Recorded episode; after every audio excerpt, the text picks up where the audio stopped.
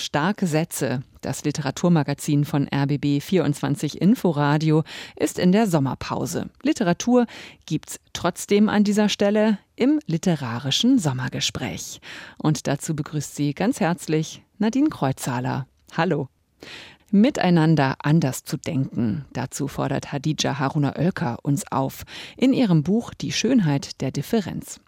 Es geht um Diskriminierung, auch um Rassismus, um Vielfalt. Unterschiede müssten nicht weggeredet, sondern vielmehr noch stärker betont werden. Dafür plädiert die Politikwissenschaftlerin und Journalistin. Dabei geht sie von ihrer ganz eigenen persönlichen Geschichte aus und schreibt ganz am Anfang ihres Buches ich bin eine schwarze, nicht behinderte, normschlanke cis-hetero-Frau mit der Erfahrung, chronisch krank zu sein. Ich bin Mutter, Ehefrau, Tochter, Schwester, Journalistin und Feministin, sozialisiert in Westdeutschland. Meine erste Frage an Hadija Haruna Oelker war, warum findet sie es wichtig, sich gleich auf diese Art so klar zu positionieren? Ich habe das getan, um aufzuzeigen, dass es total wichtig ist, sich selbst zu kennen. Also in dem Moment, wo ich mit anderen zu tun habe und sie bewerte und nicht weiß, an welcher gesellschaftlichen Position ich mich befinde, wird es natürlich schwierig in dem äh, Miteinander oder in dem Verhandeln von bestimmten konkreten Punkten des Alltags, über die wir uns ja auch gerne und gut streiten, die dann unter diesem Label Identitätspolitik beispielsweise verhandelt werden. Und wenn es dann das große Wort Privilegien gibt, dann zeige ich mit meiner Definition, dass ich sowohl auf der nicht privilegierten als auch auf der privilegierten Seite stehen kann, je nachdem, was gefragt ist. Und dass das auf einmal das ganze Setting der Kategorisierungen aufbricht. Also wir können uns auf einmal vielleicht viel besser begegnen, weil wir sogar Dinge teilen. Ja, das ist mir auch gleich aufgefallen. Also ich habe dann mal für mich das auch gemacht und auch mal aufgeschrieben. Ich kann mhm. also sagen, ich bin eine weiße, nicht behinderte, normschlanke, cis-hetero-Frau, kinderlos, äh, ohne Trauschein, aber in einer langen Beziehung lebend, auch Journalistin, ähm, auch Tochter und Schwester und auch westdeutsch sozialisiert. Also einige Gemeinsamkeiten und andere auch äh, wieder nicht. Besteht denn aber jetzt eigentlich nicht dadurch auch die Gefahr, äh, ja, Menschen gleich einzusortieren, wieder in Kategorien zu denken? Ja, das ist äh, der oft gemachte Vorwurf. Ähm, wir sprechen über Differenzen und dann machen wir sie doch erst. Mein Ansatz ist aber, oder beziehungsweise meine gesellschaftliche Beobachtung und nicht nur die von mir ist, wir sprechen zu wenig über unsere Unterschiede. Vielleicht versuchen wir sie unter Diversität jetzt zu feiern, wobei dann man fragen kann, was wird darunter verstanden. Aber in dem Moment, wo es unangenehm wird, nämlich der Tatsache, dass unsere Unterschiede nicht nur schön sind oder nicht nur uns unterschiedlich machen, sondern für manche Menschen eben auch mit Diskriminierung zu tun haben, wird es schwierig. Und deswegen müssen wir über Kategorisierungen sprechen, weil sie ja Konstruktionen sind. Ein Mensch, der sagt, ich sehe keine Hautfarben oder man sieht dir dein Alter nicht an oder du bist doch gar nicht so dick. Das sind ja alles Frames, das sind alles äh, Rahmen, die gebildet werden, um irgendwie Menschen einzuordnen. Wir tun das täglich und in dieser Nicht-Auseinandersetzung mit, wo kommt das her, ist das geschichtlich bedingt, was macht das mit den Menschen, was bedeutet das auch im alltäglichen Leben oder aber auch strukturell, also in Institutionen, bei Abläufen. Es gibt so viele Orte, wo unsere Unterschiede eine Rolle spielen, im Guten wie im Schlechten. Und deswegen müssten wir darüber sprechen, um sie im bestenfalls in einer gerechteren Zukunft aufzulösen. Also Sie reden auch von der Gleichheit beim absolut unterschiedlich sein und beziehen sich hier auf Hannah Arendt. Miteinander anders denken, so heißt ja auch Ihr Buch im Untertitel. Wo hackt es denn jetzt äh, bisher besonders im Denken, sage ich mal, oder im gesellschaftlichen Miteinander? Ja, was ich beobachte, ist, dass wir oft in absoluten Diskussionen stecken. Also die Suche nach absoluten Antworten. Ist es jetzt so oder so? Was darf ich jetzt noch sagen? Das darf ich jetzt nicht mehr sagen. Oh, da kommt jetzt wieder was Neues hinzu. Wer will denn noch etwas? Und ich habe so das Gefühl, es ist so mit einer großen Anstrengung verbunden, sich den Aspekten zu widmen oder den Merkmalen, die wir jetzt ja vorhin auch schon auseinandergedröselt haben, die man nicht ist. Es ist so viel einfacher, sich mit dem, was man kennt, zu beschäftigen. Es ist super einfach, sich damit zu beschäftigen, wenn man einer sogenannten Norm entspricht. Und mein Appell ist es, den Weg mit mir zu gehen, den ich gegangen bin, nämlich die Einfachheit darin zu erkennen, die Schönheit darin zu erkennen und vor allem sich zu interessieren und zu bemerken, dass wenn man dem Ganzen mit Neugierde und Offenheit und weniger Scham und Schuld begegnet, dann gibt es Wege dorthin. Und das wäre dann dieses andere Miteinanderdenken. Sie gehen ja in Ihrem Buch von Ihrer eigenen Geschichte aus. Also Sie erzählen sehr persönlich, wie Sie aufgewachsen sind. Sie sind 1980 äh, in Frankfurt am Main geboren und eben dort auch aufgewachsen, leben heute auch noch dort. Ihre Mutter stammt aus Bayern, Ihr Vater aus Ghana. Und Sie beschreiben wie sie ihr eigenes Schwarzsein erst lernen mussten. Ich zitiere nochmal, meine Jugend war eine, in der ich mein Weißsein gelernt hatte und mein Schwarzsein nicht kannte. Wie, wie erklären Sie das oder wie meinen Sie das? Ja, viele Menschen denken ja bei Weiß und Schwarz sofort an Hautfarben und wir sehen zwar unterschiedlich aus, meine Mutter ist weiß, ich bin schwarz, aber vor allem ist es ja eine Lebenserfahrung. Es ist ja etwas, was die Gesellschaft dann aus mir macht, was mit einer Geschichte des Kolonialismus beispielsweise verbunden ist. Und als ich jung war, bin ich einfach nicht mit diesen Geschichten aufgewachsen. Es gab kein Sprechen über Rassismus. Ich hatte keine Sprache für die Erfahrung. Ich wollte sie auch nicht sehen und bin bei der Seite geblieben, die auch in mir steckt, nämlich die weiße Seite, die privilegierte Seite, die Seite, die nicht sieht, was passiert. Dass ich das erzähle, hat zum Ziel, aufzuzeigen, dass alles Konstruktion ist. Und ich beginne bei mir, um die Reise weiterzugehen, um irgendwann einen Bruch zu machen und auch auf, immer auf wissenschaftlicher Ebene auch zu zeigen, und wie ist es dann auf der anderen Seite mit dem Lernen von Kategorien, die ich nicht bin. Also ich bin nicht behindert. Was habe ich über Behinderung gelernt? Was wurde mir sozialisiert? Oder aber auch das Thema Gender. Ich bin in dem Geschlecht geboren, mit dem ich mich identifiziere. Was habe ich mich schon beschäftigt? Ich habe Empowerment betrieben, das nennt sich Selbstbestärkung. Es war eben mein persönlicher Weg. Und diesen Weg kenne ich auch von anderen Menschen, die mit anderen Merkmalen groß geworden sind. Seien es queere Menschen, also schwul, lesbische, non-binäre Transpersonen, gehen diesen Weg auf ihre Weise. Behinderte Menschen gehen diesen auf ihre Weise. Und auf einmal merkt man einen Schulterschluss. Man merkt, vieles ähnelt sich. Es hat ganz viel mit dem System darüber, mit unserer Geschichte zu tun. Deswegen ist es ja auch ein gesellschaftsanalytisches Buch. Es ist auch ein geschichtliches Buch, weil ich zurückgehe in die Ursprungsgeschichte dieser Unterdrückungsmechanismen, die wir eben heute noch in der Gesellschaft vorfinden. Und meine persönliche Geschichte ist eben die des Schwarzseins, aber auch die des Frauseins, also auch eine feministische. Sie tragen den Namen Ihrer Großmutter Hadija, der mhm. ja, glaube ich, auch der Name einer besonders starken Frauenpersönlichkeit ist, oder? Genau, und so werde ich auch muslimisch gelesen, denn ich komme aus einer muslimisch-christlichen Familie. Das heißt, auch hier habe ich sozusagen ein interreligiöses Verständnis in die Wiege gelegt bekommen, von dem ich heute sehr profitiere, weil ich einfach diese Prägung äh, mitbekommen habe. Aber ja, ich heiße Hadija, das ist die erste Frau des äh, muslimischen Propheten Mohammed. Sie war 20 Jahre älter, hat ihn zu seinem kaufmännischen Erfolg geführt. Diese Geschichte erzähle ich gerne, weil meine Oma eine gleichbedeutend erfolgreiche Seifenverkäuferin war in Ghana.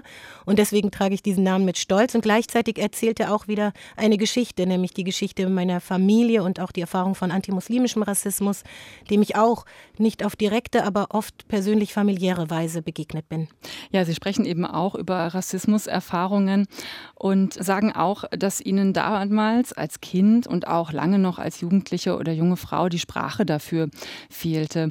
Mittlerweile haben Sie die Sprache dafür ja gefunden. Sie haben sich äh, wissenschaftlich mit Rassismusforschung auch beschäftigt. Sie sind Journalistin. Sie engagieren sich auch in der Initiative Schwarze Menschen in Deutschland. Wie ist das zum Beispiel aber in Ihrer Familie?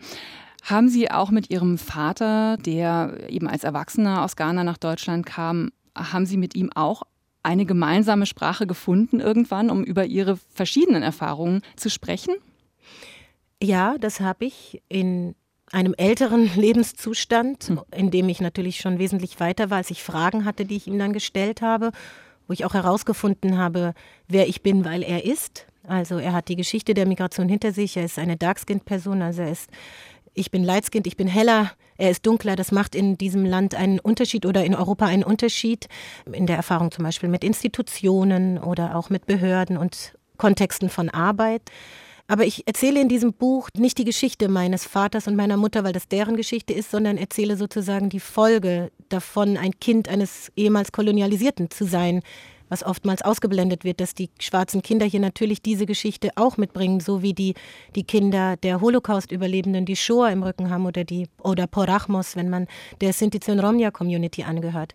Mir ist es wichtig zu sagen, dass ich Rassismusforschung damit begonnen habe, das war Teil meines Studiums, aber ich auch der wissenschaftlichen Theorie der Intersektionalität nachgehe, die eben Diskriminierungserfahrungen nebeneinander, miteinander, ineinander übergreifend in einem Menschen betrachtet. Die Dinge, die passieren, jetzt zum Beispiel auch der Ukraine-Krieg, die Dynamiken, die jetzt schon wieder passieren, indem Menschen kategorisiert werden, die ankommenden Vergleiche zu 2015. Um das besser zu verstehen, braucht es eine intersektionale Denkweise, damit man nicht verhaftet bleibt in starren Konstruktionen, die beispielsweise unsere Migrationsgesellschaft betreffen. Und da reiht sich das Leben meines Vaters als ein Strang mit ein. Wie lässt sich denn eigentlich vermeiden? Also gerade beim Thema Gendersternchen, da geht es ja oft heiß her. Sie sprechen auch andere Bezeichnungen an, zum Beispiel ja, People of Color oder BIPOC, also Black, Indigenous and People of Color. Mit gutem Grund gibt es diese Unterscheidungen.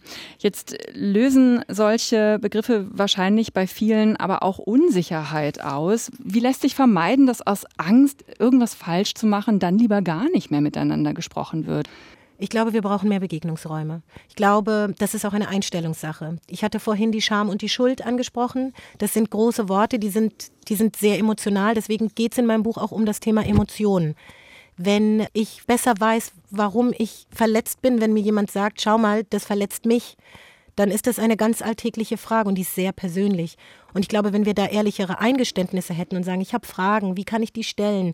Und das Gegenüber merkt, ah, der ist interessiert an mir. Ich habe vor kurzem meine erste Moderation mit einer non-binären Person gemacht. Ich kenne welche, aber ich habe nie moderiert. Ich muss schauen, was möchte die Person, wie möchte sie benannt werden. Gleichzeitig spürte ich meine Unsicherheit, weil ich noch nicht so oft moderiert habe. Ins Gespräch kommen hilft, zu zeigen, man ist offen und interessiert. Und die innere Abwehr ablegen, alles gleich richtig machen zu müssen.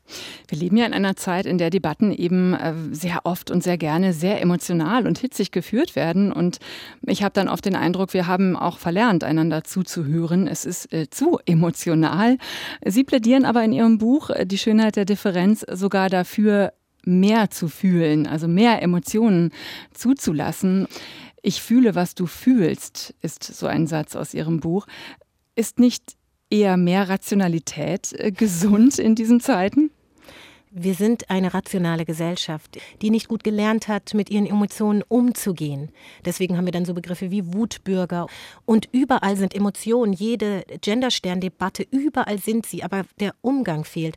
Dieses Ich fühle, weil wir sind, diese Konstruktion kommt aus einer äh, spirituellen Philosophie, die nennt sich Ubuntu. Es ist anders als ich denke, also bin ich. Und es ist etwas, was mich auf meinem Weg begleitet hat. Und das ist eine Grundhaltung einer Gesellschaft gegenüber. Es ist ein nochmal ein anderer Denkraum, der naja, auch direkt übertragbar ist auf so Sachen wie wir, wie wir diskutieren, ob wir kompromissbereit sind, ob wir Konsens suchen. Und das sind alles hochemotionale Dinge. Also wir können die Emotionalität nicht wegreden. Wir können nur einen besseren, gesünderen Umgang damit finden und den mit unserer Rationalität verbinden. Blicken wir mal in die Zukunft. Ich meine, divers ist ja fast schon ein Modewort geworden. Also Fernsehsender zum Beispiel bemühen mhm. sich um ein diverseres Personal. Sind wir auf dem richtigen Weg? Ich finde es problematisch, dass es aussieht, als sei es ein Trend, weil wir reden ja hier über Menschenrechte. Das stößt mir dann manchmal leider negativ auf, obwohl ich es positiv finde, dass man sich der Diversität öffnen möchte. Ich warne davor, sie damit in Verbindung zu setzen, irgendwie mehr Potenzial. Es ist doch alles so schön bunt hier und dann sind wir mehr, sondern wirklich zu begreifen, dass es um Gleichberechtigung geht. Es geht an der einen Seite zum Beispiel um bessere Programme oder Inhalte, weil mehr Perspektiven gesehen werden oder je nach Kontext. Aber es geht vor allem auch darum, die Gesellschaft so abzubilden, wie sie ist. Und das ist eine hochpolitische Angelegenheit. Und deswegen ist das auch kein Trend, sondern es ist eine Emanzipationsbewegung, die sich ihren Raum schon viele, viele Jahre gesucht hat und die jetzt in Räume vordringt. Und das wird uns begleiten, davon bin ich überzeugt. Sie haben einen kleinen Sohn. Inwiefern merken Sie vielleicht schon im Alltag, äh, dass er wiederum schon ganz andere Erfahrungen macht, als Sie selbst sie gemacht haben? Ja, mein Sohn ist äh, zum einen in einer inklusiven Einrichtung. Das ist schon mal ein Punkt. Er hat uns als Familie in einem Setting von vielen Menschen, die ja ein bestimmtes Bewusstsein mitbringen. Also ich sage ja auch immer, wer auf meine Party kommt, der sieht, wie Differenz gemeinsam feiert. Das ist ja auch ein Teil meines Buches, dass ich einfach umgeben bin von sehr unterschiedlichen Menschen mit unterschiedlichen Lebensrealitäten und Erfahrungen, von denen ich ja wiederum auch gelernt habe. Und so wächst mein Sohn auf. Und wenn man dann sich vorstellt, dass er in einer Institution ist oder in Gefügen, wo es einfach ein Diversitätsbewusstsein gibt, wo darauf geachtet wird, ob bewertet wird mit der Sprache oder wie Kindern etwas erklärt wird, wie jemand aussieht, wo es dann nicht heißt, oh, die Person ist dick, oh nein, das sagt man nicht. Er, mein Sohn hat selbst auch eine Behinderung, also das ist ja auch eine Differenzerfahrung, die ich nicht habe, aber mit meinem Sohn mache. Und in diesem Aufwachsen einer Selbstverständlichkeit des eigenen Seins und dem der anderen. So wächst er auf und ich hoffe für ihn und aber auch für all die anderen Kinder und die jungen Menschen, die ich jetzt sehe, die ja schon mit einem ganz anderen Verständnis auch durch diese Räume von Social Media aufwachsen, die sich gegenseitig weiterbilden durchs gemeinsame Sein, dass sich schon etwas verändert, was von unten wächst. Und das finde ich schön. Hadija Haruna Oelker war das im literarischen Sommergespräch zu ihrem Sachbuch Die Schönheit der Differenz, erschienen im BTB Verlag. Ich bin Nadine Kreuzzahler. Danke fürs Zuhören. RBB 24 Inforadio vom Rundfunk Berlin-Brandenburg.